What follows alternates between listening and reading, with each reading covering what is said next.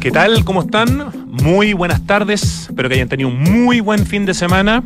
Hoy en Santiago Adicto tenemos un tremendo, tremendo invitado. Vamos a conversar con Carlos Moreno, el profesor, investigador, el hombre que acuñó el concepto de ciudad de 15 minutos, que se lo propuso a la alcaldesa de París, ella lo adopta y después se vuelve un concepto mundial a raíz del COVID. Carlos Moreno ha estado algunos días en Santiago, eh, fue quien lideró un seminario llamado Ciudades de Proximidad, Desafíos para la Región Metropolitana, eh, que se hizo mm, la semana pasada en el auditorio de la Universidad Nacional Andrés Bello, eh, junto con el gobernador Claudio Rego, con una directora también del grupo C40, ya vamos a hablar de, de eso.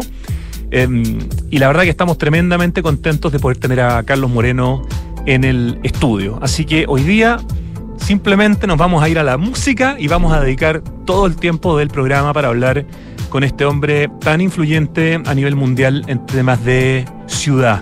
Vamos a hablar, por supuesto, de la ciudad de los 15 minutos o de su gemelo, como explica él, el territorio de la media hora de esta obligación que tenemos como ciudadanos de desplazarnos y que nos parece algo tan normal, eh, de cómo se vincula esto con eh, la crisis climática, de las teorías de la conspiración que han afectado personalmente al propio Carlos Moreno y mucho más. Comenzamos con la música entonces, escuchamos a Pretenders con Show Me.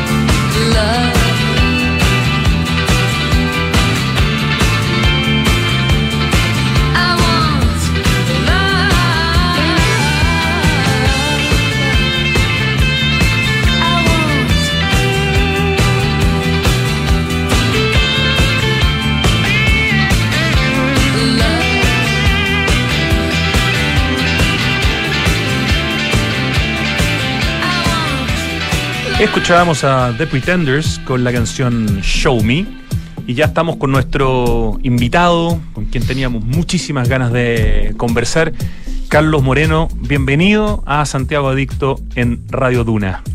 Gracias, eh, Rodrigo, por la invitación. Un gran placer de estar en Santiago. Sí, porque primera vez en Santiago de Chile, ¿no? De tu vida. Un placer de compartir hoy con, contigo, con los amigos y amigas uh, chilenos. Y bueno, de estar en esta linda ciudad que tanto estamos estudiando para tratar de contribuir con algunas ideas. Y que las has estado recorriendo, ya vamos a comentar de algunos lugares interesantes que has conocido. Déjame presentarte, Carlos, eh, Carlos Moreno. Nació en Colombia, en ¿cómo se pronuncia esa ciudad? ¿Tunja? ¿Tunja? Tunja, exactamente, sí, sí. En la ciudad en francés dicen Tunja, pero es Tunja. Tunja. En Colombia, y, y, vive en Europa hace muchos años, pero obviamente sus 20 primeros años en Colombia permiten que tengamos esta conversación en, en español. Carlos Moreno es eh, profesor asociado y director científico de la cátedra ETI, Emprendimiento, Territorio e Innovación en la Universidad de París, IAE Panteón de Sorbona, o la Universidad de la Sorbonne, que es como tan conocida en el mundo, asesor científico de personalidades nacionales e internacionales, incluida la alcaldesa de París, Anne Hidalgo. A esta altura tendría que decir la ex alcaldesa, ¿no? No, no, alcaldesa. ¿Todavía sigue siendo? Título, sí, sí, tiene, ganó la segunda ah, okay, se mantiene, ya. elección. Perfecto. Sí, sí estaba desactualizado respecto del mandato metropolitano en el caso no, no, continúa. Paris, parisino. Bueno, Carlos fue condecorado con la Orden de la Legión de Honor en 2010 por la República de Francia. Ah, lo que pasa es que fue como candidata a la presidencia, a la presidencia y perdió. Por eso, Pero no, no tiene nada que ver con por, su no, mandato municipal. Por eso la confusión en mi cabeza, Exacto. ahora entendí. Decía que Carlos fue condecorado con la Orden de la Legión de Honor en 2010 por la República de Francia. En 2019 recibió la medalla de la prospectiva de la Academia Francesa de Arquitectura y el concepto de ciudad de 15 minutos que le propuso a la alcaldesa de París en 2019, ella lo adopta el 2020, se vuelve mundial, porque a raíz del COVID lo adopta también la Red Mundial de Ciudades por el Clima, muchos alcaldes del mundo, organizaciones internacionales como la ONU, Habitat y el Foro Económico Mundial. Carlos Moreno hoy día es conocido en el planeta por la ciudad de los 15 minutos. Eh, y estuvo eh, hace algunos días en el seminario Ciudades de Proximidad, Desafíos para la región metropolitana, Santiago, en el auditorio de la UNAV, de la Universidad Nacional Andrés Bello. Le tocó exponer junto a Claudio Rego y a Hélène Chartier, directora de Planificación y Diseño Urbano del C40, que es este grupo de ciudades que aunan esfuerzos para reducir las emisiones de carbono en la atmósfera y adaptarse al cambio climático. Organizaba la eh, el gobierno regional, ¿cierto? Eh, y en este caso también la UNAV y Ciudad, Ciudad, que es el centro de investigación urbano del campus creativo de la Universidad Nacional Andrés Bello, liderado por Beatriz Mella. Eh, veía, Carlos, que en tus fotos de Instagram eh, habías visitado el monasterio de los benedictinos. Veo que te, de, de, los lugares a los que fuiste te llevaron con una selección joyita, porque fuiste un lugar muy importante dentro de la arquitectura de Chile y quizás de Latinoamérica. ¿Qué te pareció? Sí, tienes toda la razón y realmente tengo la suerte de tener amigos entrañables. Eh, en Santiago de Chile y que después de la pandemia pudimos darnos un fuerte abrazo. Y eh, dentro de ellos, claro, mi amigo eh, entrañable Claudio Arce, Pablo Alar, y tuve la oportunidad de conocer a Pablo Altiques. ¿Ah, él te hizo el recorrido claro, por el monasterio? Y Pablo Altiques me Es un guía, llevó, pero... Y él es una persona de una gran cultura, eh, de una gran conocimiento de, del patrimonio y me dijo, voy a llevarte a un lugar de gran inspiración espiritual.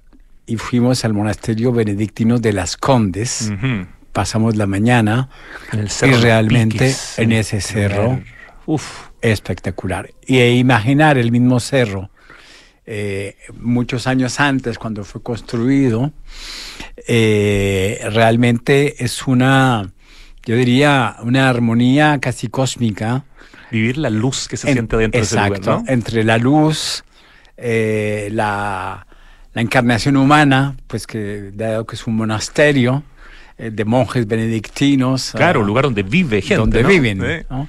Y al mismo tiempo un gesto arquitectural eh, completamente disruptivo, utilizamos ese término, porque es una es un lugar en el cual no se entra como en todas las iglesias por el altar directamente, por la nave, sino que se entra por un corredor que te, que te lleva con sus formas y su geometría hacia el altar en medio de una especie de, de, de, luz blanca eh, con una virgen al fondo en madera que te ofrece realmente un camino de, introspección muy fuerte. Qué bonito lugar y qué lindo cómo lo describe, porque claro, es un lugar que los santellinos que nos gusta la arquitectura moderna hemos visitado quizás 100 veces, pero escucharlo de alguien que lo vio por primera vez, sí.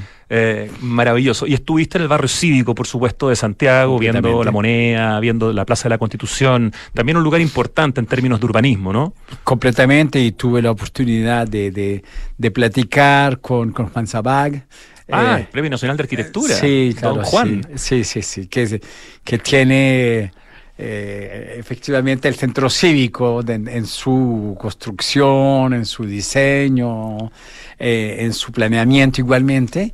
Y, bueno, con Juan fue un momento muy lindo de poder evocar.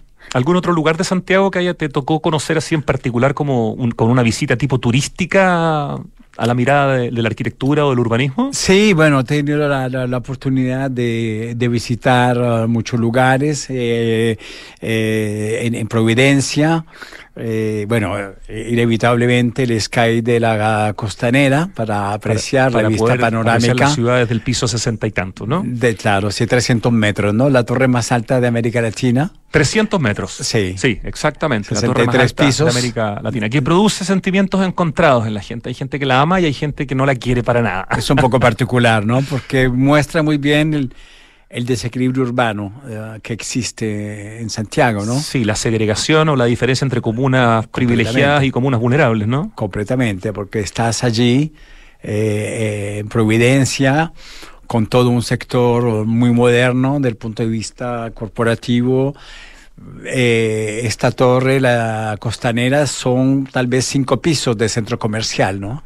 Eh, al mismo tiempo. Exactamente. Y eh, de otra parte tienes eh, lugares mucho más alejados en los cuales prácticamente no tienen ningún servicio, ¿no? Entonces hay una, una fractura que es muy visible, ¿no? A, ojo de simplemente de, tránsito, ¿no? A, primera vista. Eh, de hecho, estamos conversando con, Carlos Moreno, eh, eh, el hombre que desarrolla este concepto que hoy día es conocido en todo el mundo, que es la ciudad de 15 minutos. Providencia es interesante el caso porque es una comuna que fue planificada como una ciudad. Hay un, hombre que trabajó para, esa municipio, para ese municipio por 50 años que se llama Germán Banen, mm. que quería que Providencia tuviera todos los servicios necesarios para no tener que moverse de ahí. Por lo tanto, si Germán Banen estuviera vivo hoy día, podría conversar contigo de alguna manera de igual a igual cuando se habla de ciudad de 15 minutos. O sea, fue planificada como una comuna para ser de alguna manera una, un espacio de 15 minutos, justamente. Sí, y, su forma urbana guarda esa, ese rasgo, digamos, de combinar la residencia, el trabajo, el comercio, los hoteles, eh, los hoteles, tú, donde estoy allí igualmente. Eh, los servicios médicos, eh, tal vez lo que no está realmente en su tiempo, pero no se puede reprochar porque ese era el, el, momentum eh, que es la omnipresencia del, del auto.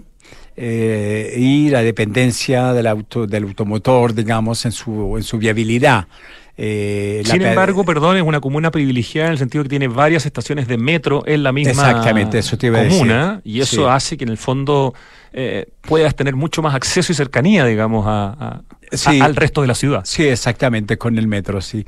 Eh, digamos que faltaría un poco más de espacios, de, de, de, de, verde, de parques, es un poco más difícil encontrar los, los parques, pero mm, ofrece efectivamente eh, e, esta, e, esta calidad servicial. Tal vez al mismo tiempo, pero es propio a, Santiago, a su forma urbana global, eh, representa eh, un sector económico muy privilegiado, el que puede instalarse allí y vivir allí, porque tengo entendido, según he podido observar las cartografías y zonas de calor de, de, Santiago, que el costo del metro cuadrado eh, representa un poder adquisitivo que selecciona una clase social media alta para poder eh, estar allí presentes con poca mixtura. Sin duda, Providencia, Vitacura, Las Condes, Lo Barnechea, Ñuñoa, claro, son justamente esas comunas eh, con un poco más de homogeneidad en el término socioeconómico. Exacto. Eh, Carlos, vamos un poco a la pregunta que te han hecho 700 veces en los últimos años, pero es inevitable. ¿Qué es la ciudad de 15 minutos? Porque en realidad es una síntesis, creo, es un concepto, es una marca, pero que representa varias cosas al mismo tiempo. Por lo tanto, no se agota en su, en su mención. Desarrollemos un poco, por favor, todo el trabajo además que hay detrás para llegar a acuñar este concepto de la ciudad de los 15 minutos. Sí, exacto, Rodrigo, y lo dices muy bien. Eh, porque son 13 años de trabajo, desde el 2010 hasta el 2023 cuando ya es un concepto mundialmente adoptado y con implementaciones. Pero en realidad es interesante eh, poder eh, decirlo aquí mismo, en Santiago de Chile, en América Latina. Eh, son, son, dos conceptos gemelos, la ciudad de los 15 minutos, el territorio de la media hora. el, la ciudad de los 15 minutos y el territorio de media hora entran en una tipología de reflexión sobre lo que significan las formas urbanas del siglo XXI basadas en una nueva relación entre el espacio urbano, el espacio territorial y el tiempo útil, que hemos llamado la revolución de la proximidad o la revolución de la proximidad feliz. Yo creo que si lo queremos decir de una manera sintética y, simple, estamos hablando de eh, un concepto que 90 años después de la Carta de Atenas y de la zonificación que es muy presente en América Latina, con sus colorarios de segregación, de largas distancias, de infraestructuras esencialmente destinadas para los autos y la dependencia automóvil, queremos con ese concepto desarrollar una forma urbana policéntrica con diferentes centralidades, diferentes polaridades, a las cuales se le asocie un urbanismo de servicios y que el esfuerzo principal de la política pública, urbana y territorial sea el diseño de servicios con una concepción integral de la, calidad, de la calidad de vida. Estamos hablando no solamente de tener alojamiento, sino estamos hablando igualmente de tener empleo local, revitalización Igualmente de una economía local, circuitos cortos, de eh, abastecimiento, igualmente para evitar los grandes templos del consumo a distantes o a distancia, y regenerar igualmente la economía, servicios de salud física y mental, eh, que regeneren la medicina preventiva y eviten eh, la frecuentación de la curativa, a veces ya un poco tarde. Eh, la educación y la cultura, para irrigar mucho más la educación y la cultura como elemento de una nueva urbanidad. Y el esparcimiento utilizando los espacios públicos verdes con blanco y azul, estamos hablando de blanco de aire puro y azul con agua. Esos seis elementos nosotros los llamamos la circularidad social y a cada uno de esos elementos le hemos dado un color que hemos normalizado y nuestra apuesta es que cuando la eh, ciudad se desarrolla siguiendo la Carta de Atenas, los colores están desparramados y por lo tanto hay muchas distancias y mucho tiempo perdido en esos eh, transportes de distancias. Cuando hablamos de proximidad feliz, la facilidad viene dada por la mezcla de colores que se puede maximizar un poco en toda parte para que de nuevas polaridades hallamos eh, un camino de una ciudad en malla multiservicial. Eso es en, en, zonas muy compactas.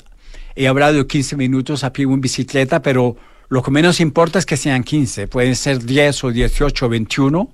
Y en zonas de media y baja densidad, estamos hablando de un territorio de media hora, pero poco importa que sean 30 minutos o 24 o, 38. Lo importante es que tengamos una serie de servicios públicos o privados o e-privados que enmayados disminuyan las distancias, eh, eh, viajes inútiles y la dependencia a las energías fósiles y en primero el auto eh, individual. Ya, eso es importante, esa aclaración, porque muchas veces cuando se discute sobre la ciudad de 15 minutos, ¿no? que es un tema que ya hemos escuchado en los últimos años, la gente dice, pero ¿cómo 15 minutos?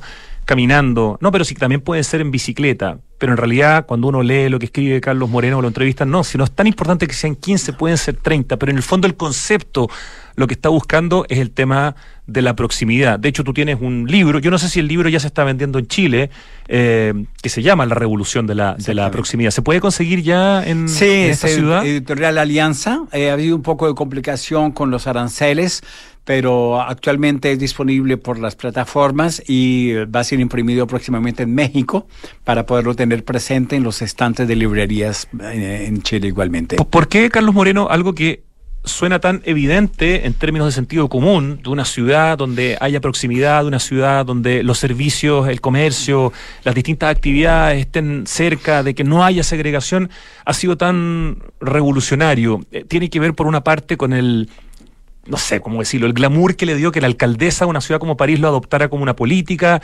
Eh, ¿por, qué tomó tanta fuerza? ¿O tiene que ver también porque hay demasiadas ciudades en el mundo donde, aunque parezca algo tan intuitivo, no se hace de esa manera? ¿Cómo lo ves? Sí, tienes razón. Yo diría, científicamente estamos hablando de lo que yo llamaría una situación multifactorial. Hubo varios factores que confluyeron prácticamente en el mismo momento.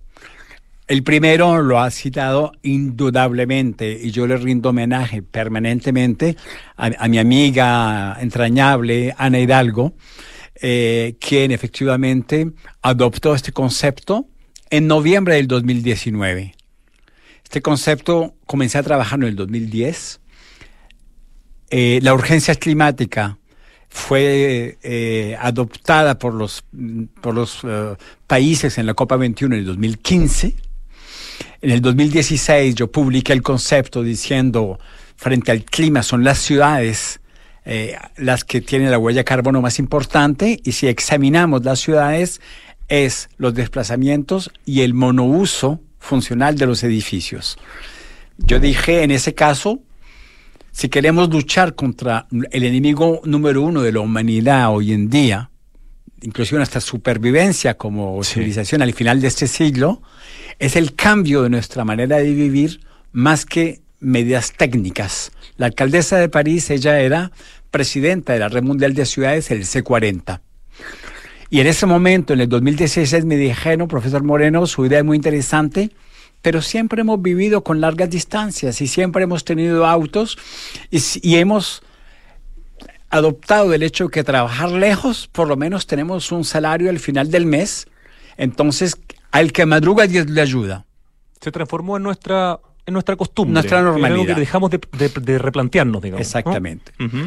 Eh, como soy científico, para mí son los datos objetivos que me pueden dar evidencias o no de lo que estoy haciendo erradamente o acertadamente.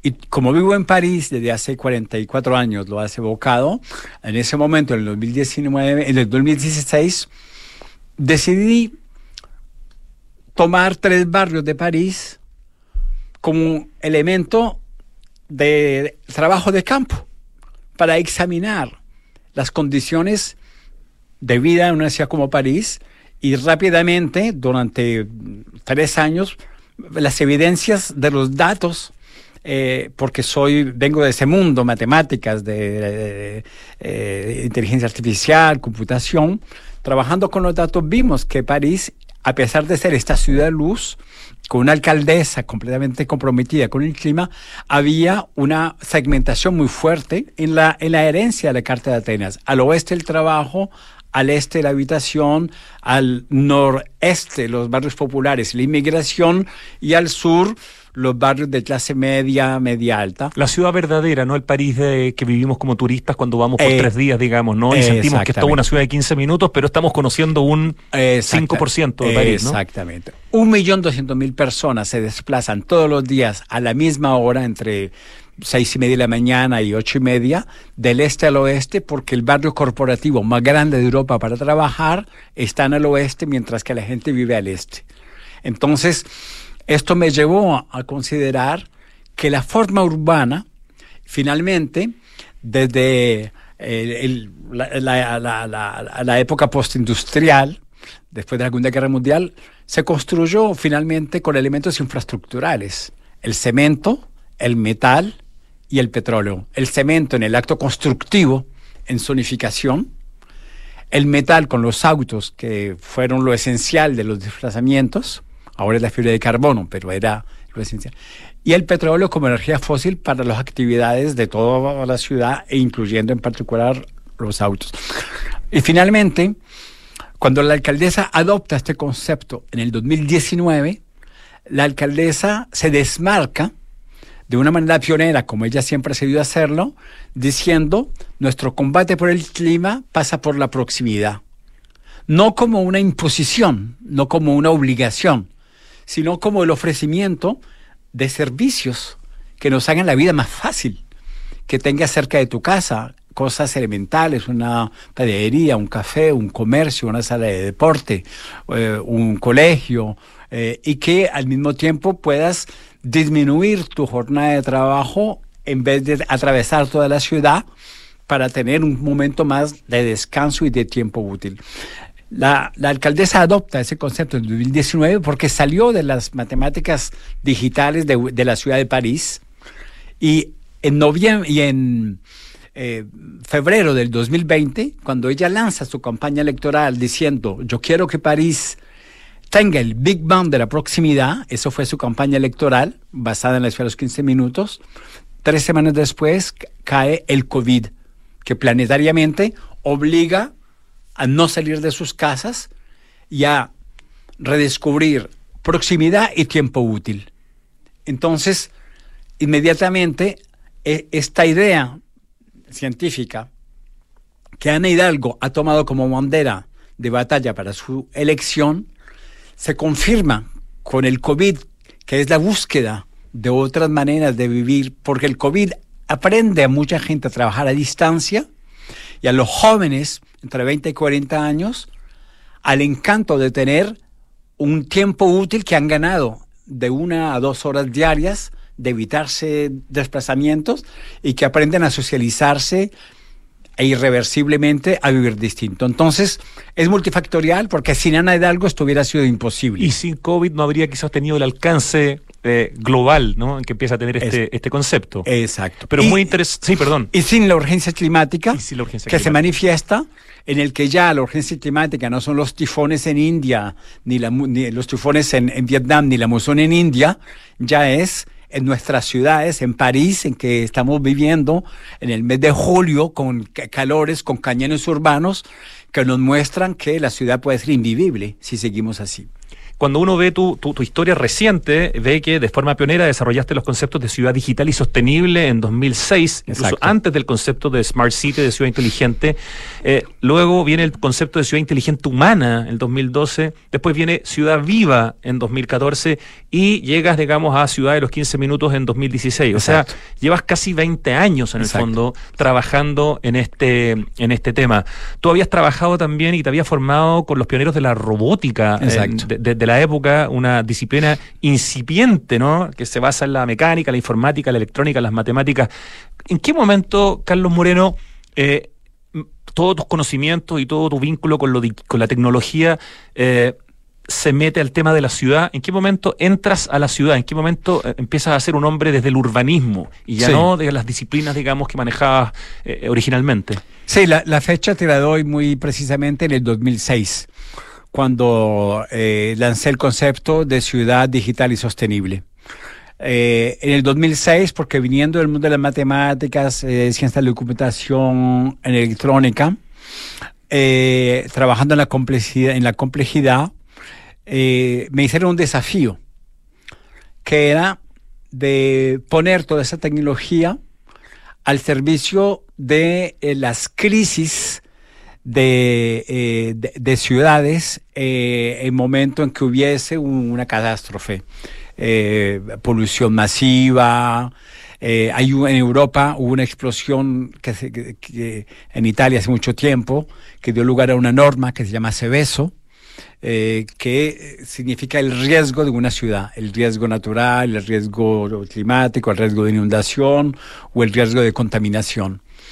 Entonces, yo llegué a la ciudad porque había construido una plataforma digital eh, desde el 2000, desde el nacimiento de Internet, en el que yo modelizaba numéricamente eh, un territorio y con diferentes planos, desde muy lejos, desde muy lejos hasta el interior de un edificio, teníamos las, las informaciones de miles y miles de sensores que nos daban información de, la situación de temperatura, de riesgo de incendio, eh, de problema de puertas abiertas, eh, de alumbrado público, eh, de agua, de fluidos.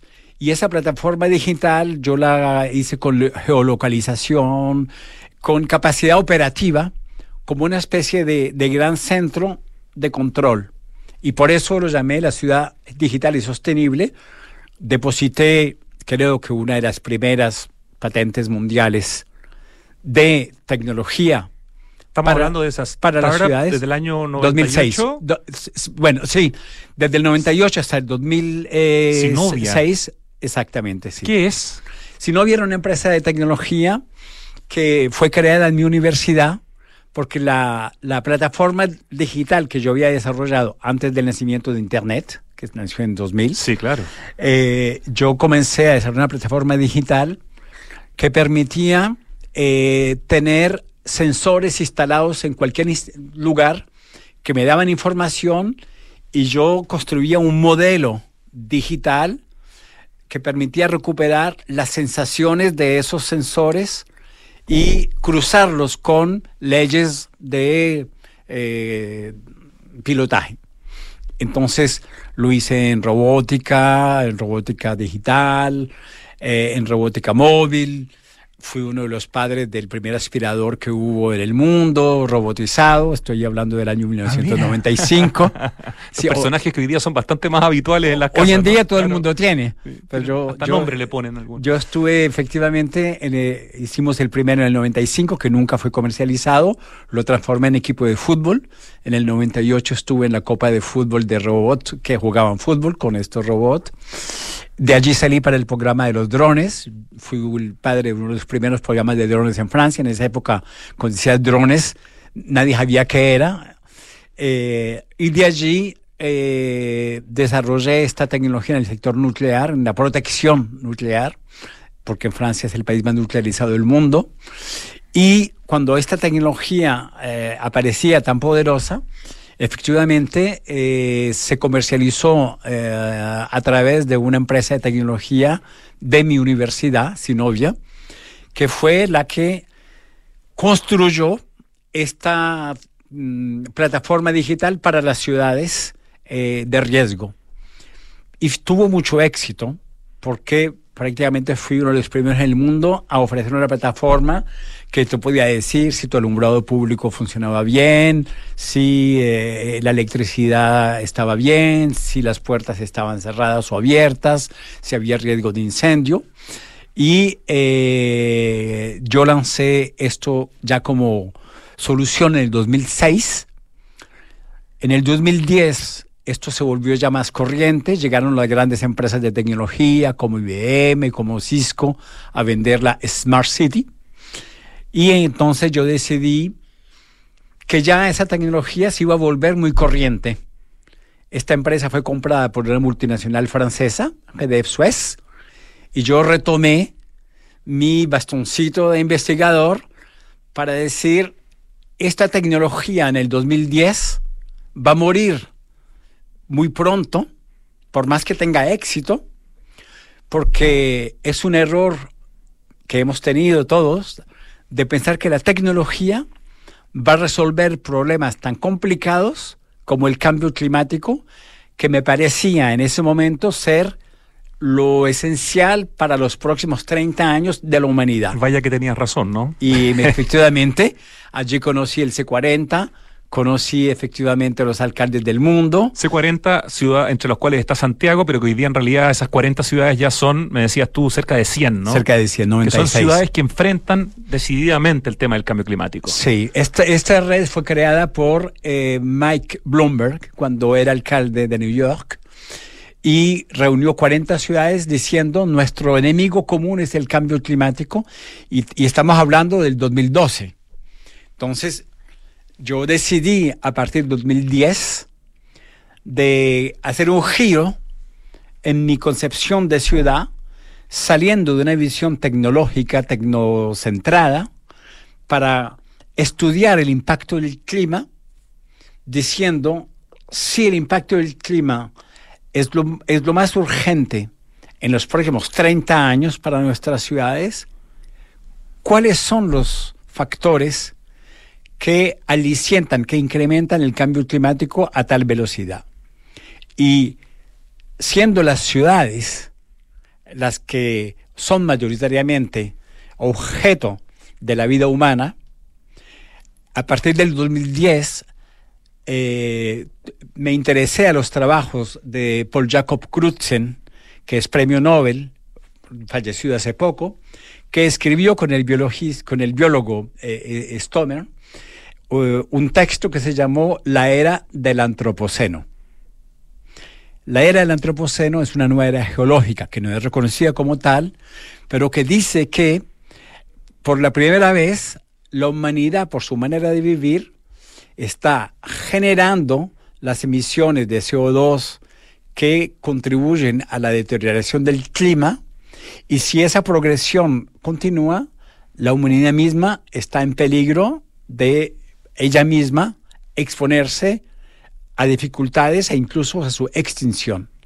El antropoceno está íntimamente ligado a la vida urbana porque el antropoceno es la vida urbana. Por lo tanto, la proximidad se vuelve un factor ultra estratégico para enfrentar el cambio climático y la necesidad de hacer ciudades de 15 minutos o de 30 minutos, pero en el fondo, eh, donde las cosas estén relativamente cerca y no tengas que depender del automóvil para todo, eh, se vuelve algo, en el fondo, eh, estructural. De hecho, me parece súper interesante como tú lo, lo explicas, tú dices la revolución de la proximidad que promuevo es una anticipación a lo que está ocurriendo, que es la revolución del trabajo.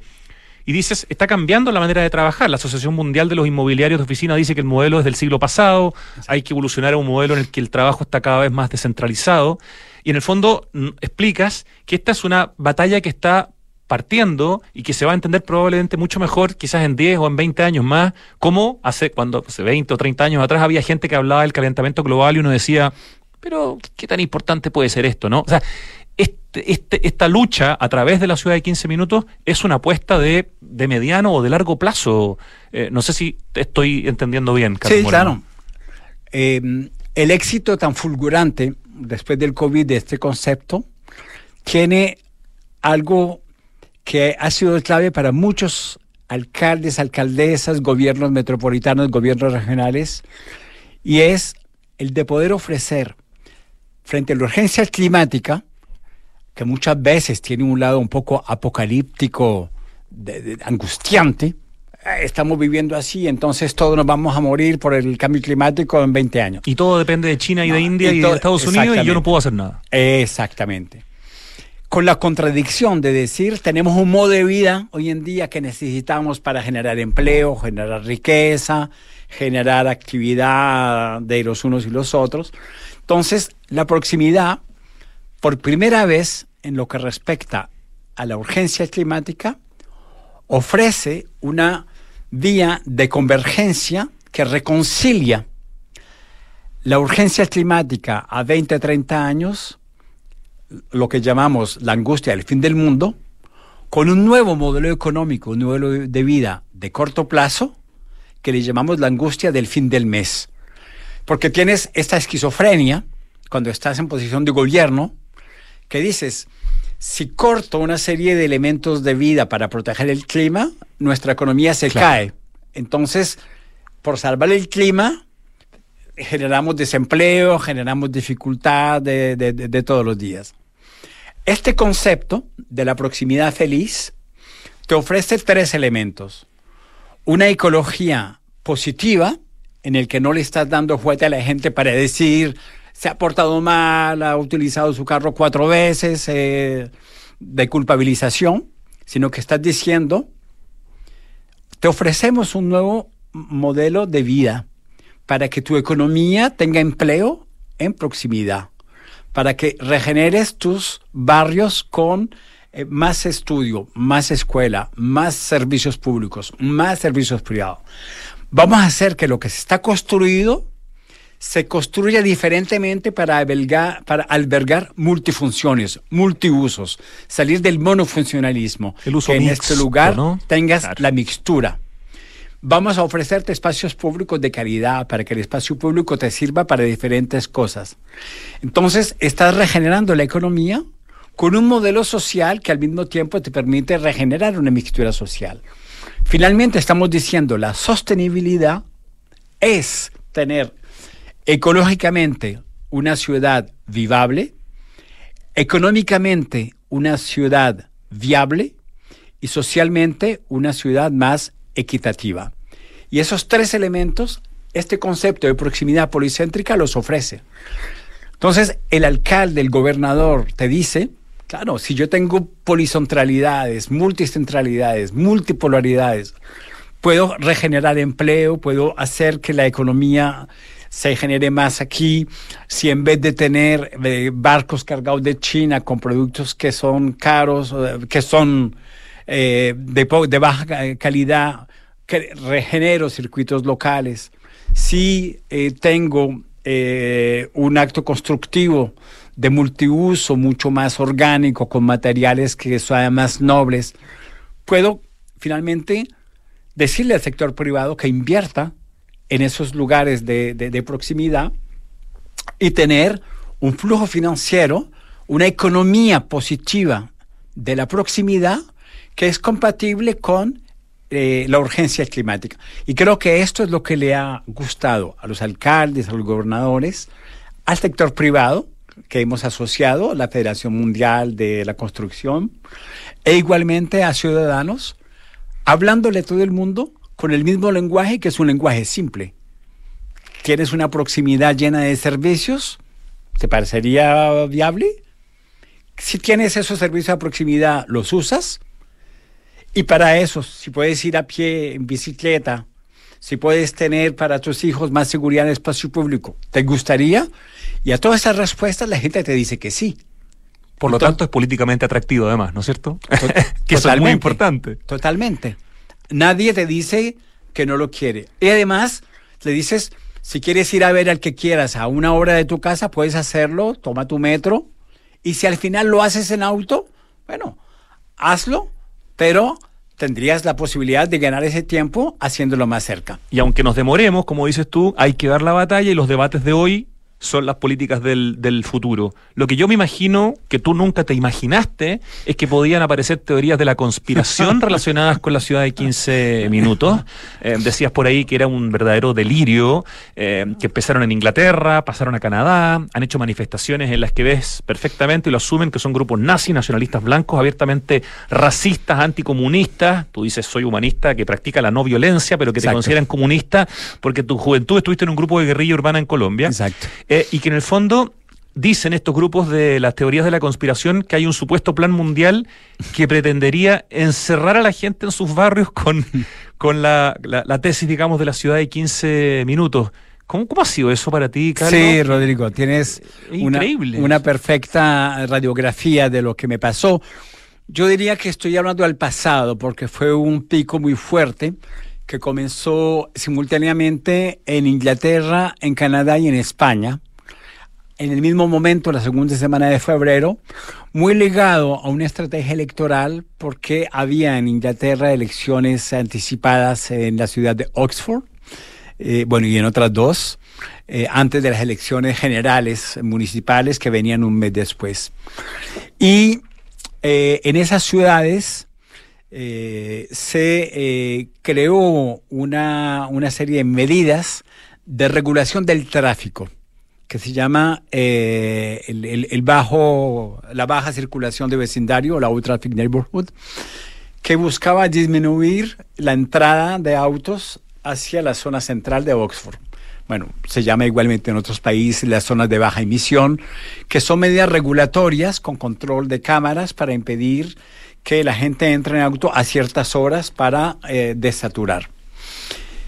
El movimiento conspiracionista que niega el cambio climático, que considera que el COVID es una invención, que las vacunas es para meterte chip y controlarte, eh, tomó la bandera de la regulación del tráfico como una medida atentatoria contra la libertad individual, que es la de conducir, y lo asociaron con el hecho de que ciudades del mundo estaban votando master plan de proximidad de ciudades de 15 minutos. Y en Oxford se había evocado que se hiciera, en Canadá, en Colombia Británica ya lo habían votado, en España es, era eh, un objeto de, muy importante en la elección municipal que acaba de pasar. En Italia ya habían pasado las elecciones y muchos alcaldes habían ganado eh, con este concepto. En fin, planetariamente estaba ya diseminado. Entonces, digamos que eh, es una perfecta aplicación de una ley que se llama la ley de Brandolini. La ley de Brandolini dice que la creación de una falsa noticia lleva a un gasto de energía 100 veces inferior a la que se necesita para contrarrestarla. Ah.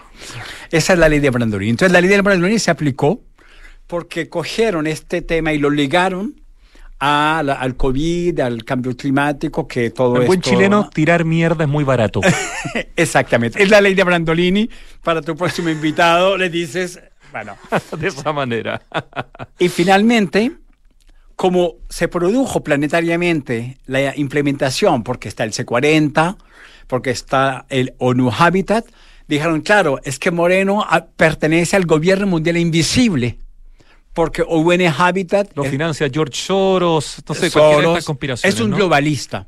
Yo defiendo la Agenda 2030, que es una agenda mundial basada en los objetivos de desarrollo sostenible. Pero para e, este mundo conspiracionista, e, el globalismo, el Foro Económico Mundial había hecho un video de 30 segundos sobre París, cómo París se vuelve una ciudad de proximidad. Y claro, dijeron es el Foro Económico Mundial, Moreno por las noches es lagarto y al día siguiente aparece como investigador, pero es un Illuminati. Bueno, ¿qué puedes hacer cuando esto se produce? Tuve amenazas de muerte, inclusive en América Latina, cuando fui a dar conferencia en Argentina estuve bajo protección de la policía. No te puedo creer. ¿Qué haces, Rodrigo? Finalmente, yo soy un científico y después de haber mucho discutido con, mis colegas, mis amigos, mi familia, nosotros decidimos que si este concepto eh, meritaba existir, debería autosostenerse.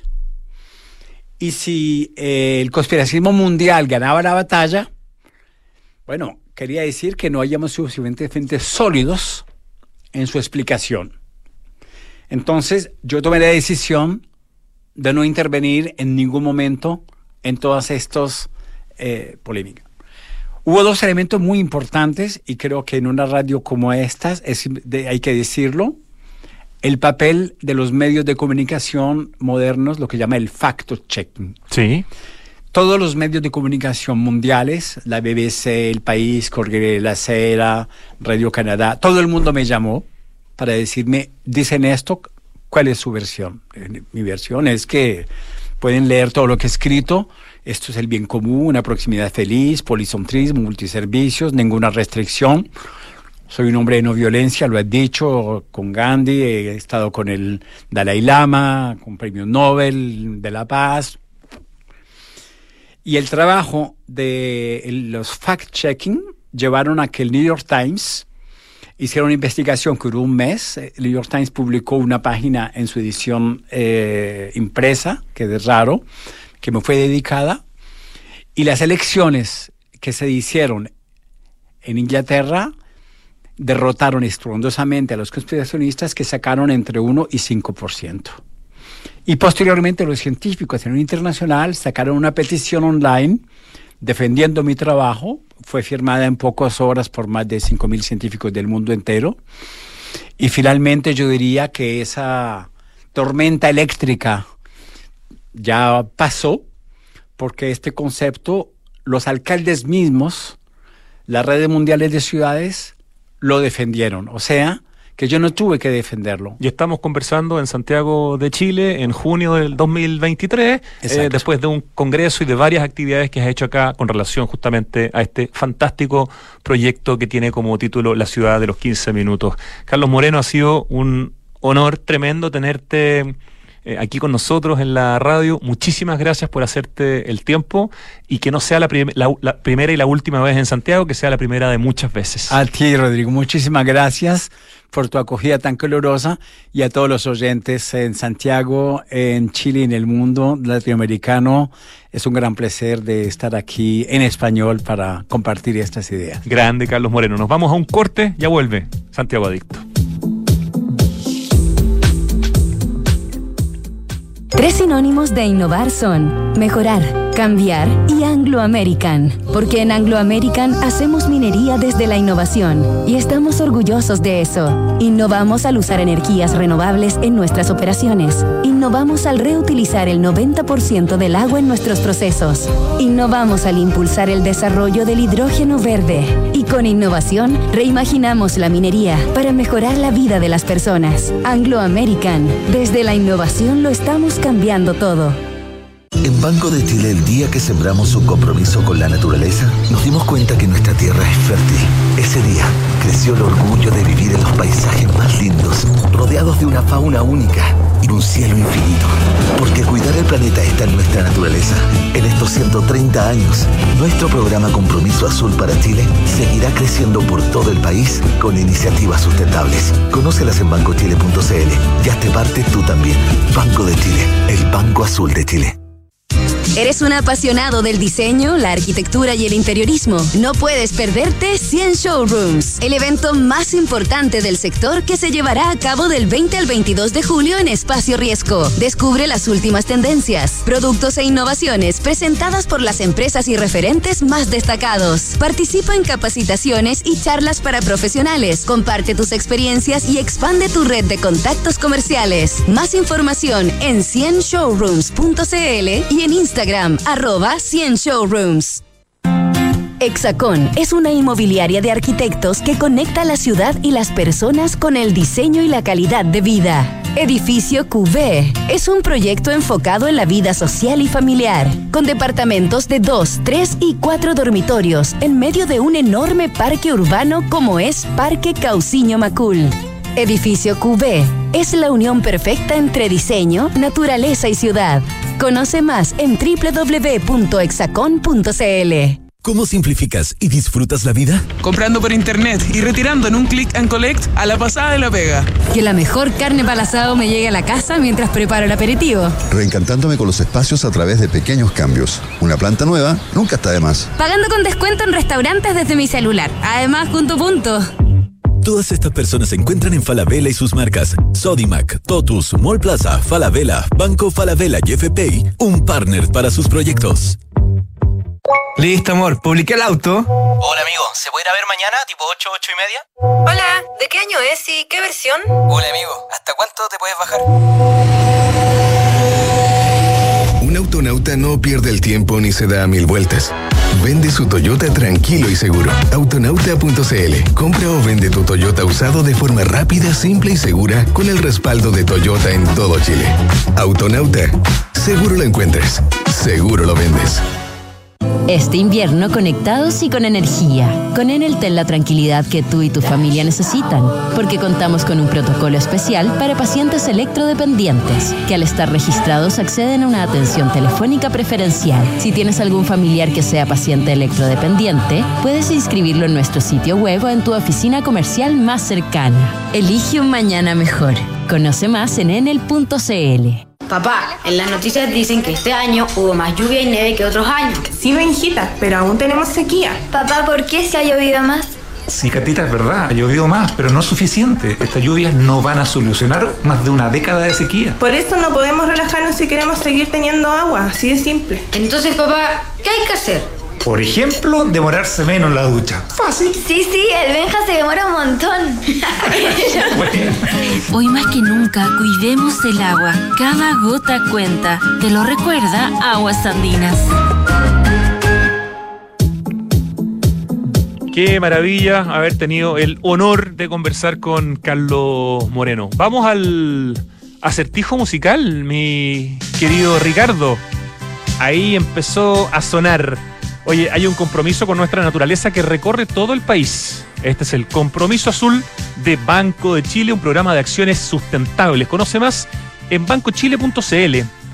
Te cuento que el cambio climático es una urgencia de todos y por eso en Falabella anunciaron la descarbonización de su operación, con metas claras y cuantificables para hacer cero emisiones netas de carbono al 2035 en sus emisiones directas. Oye, tuvimos algo de lluvia en Santiago y un poquito de nieve el año pasado, qué bueno. Pero la mala noticia es que llevamos 14 años de una extrema sequía y esto no lo soluciona. Para seguir teniendo agua hay que usarla en forma responsable. Por ejemplo, al regar tu jardín, hazlo por la noche. Cuidemos el agua. Te lo recuerda Aguas Andinas. Se viene este 5 y 6 de julio. Te invitamos a la 12 Conferencia Internacional de Ciudad. Infórmate y participa en conferenciaciudad.cl. Organiza la Cámara Chilena de la Construcción. Y junio llegó con todo a SOC, a Santiago Open Gourmet. Dos por uno en la carta de tragos desde las 6 de la tarde. El viernes 16 hubo un tributo espectacular a los VGs. Hay muy buena música los fines de semana. La verdad, todo basando en Open Kennedy. Santiago Open Gourmet, SOC, capital de los sabores exclusivo en Open Kennedy. Invertir hoy es una excelente opción y en Inmobiliaria Hexacón te entregan la mejor asesoría para que puedas rentabilizar tu futuro. Cotiza hoy y compra departamentos con una excelente ubicación y plusvalía. Hexacón te entrega full beneficios y flexibilidad en la compra. Hablemos de tu próxima inversión en hexacon.cl. Esta noticia es muy buena para los toyoteros. ¿Quieres comprar un buen Toyota usado? ¿Estar tranquilo sabiendo que no te va a dejar botado? Entonces no te pierdas en un universo de problemas y mejor conviértete en un autonauta. Autonauta.cl. Compra o vende tu Toyota usado de forma rápida, simple y segura con el respaldo de Toyota en todo Chile. Autonauta, seguro lo encuentras, seguro lo vendes. Tres sinónimos de innovar son mejorar, cambiar y Anglo American, porque en Anglo American hacen minería desde la innovación para mejorar la vida de las personas. Anglo American, desde la innovación lo están cambiando todo. Oye, este invierno, conectados y con energía, con Enel ten la tranquilidad que tú y tu familia necesitan, porque en Enel cuentan con un protocolo, digo, un protocolo especial para pacientes registrados como electrodependientes. Elige un mañana mejor, regístralo en enel.cl. Y este 2023 el mundo del diseño y la arquitectura se vuelven a reunir en 100, no, no 100, en 100 showrooms, siempre me pasa. Del 20 al 22 de julio nos van a estar esperando en Espacio Riesgo para conocer las nuevas tendencias e innovaciones que van a exhibir las más importantes marcas del sector. Infórmate en 100showrooms.cl y en el Instagram arroba 100showrooms. A ver, yo sé que esta canción la conozco, Ricardo. Dame alguna pista. ¿Solista o banda? Yo diría que se llama We Don't Talk Anymore. Se llama We Don't Talk Anymore. Bien, ya tenemos el 4. Y es solista. Solista, ¿cierto? Nombre y apellido. C-R. El nombre es C, el apellido es R. Dame solamente la letra que viene después de la C. Ah, L. Ya, ya sé quién es. Cliff Richard. We Don't Talk Anymore. ¿Qué nota, Ricardo? ¿Un. ¿Un 7? ¿En serio? Qué generoso que anda Rich hoy día. Yo me aprovecho, me voy con un 7 entonces. Muchas gracias Ricardo querido y a todo el equipo que hace posible este programa en que hemos tenido la suerte de conversar con Carlos Moreno, el hombre de la ciudad de los 15 minutos. Ya nos vamos. Ahora llega Tardes Duna. Hasta mañana.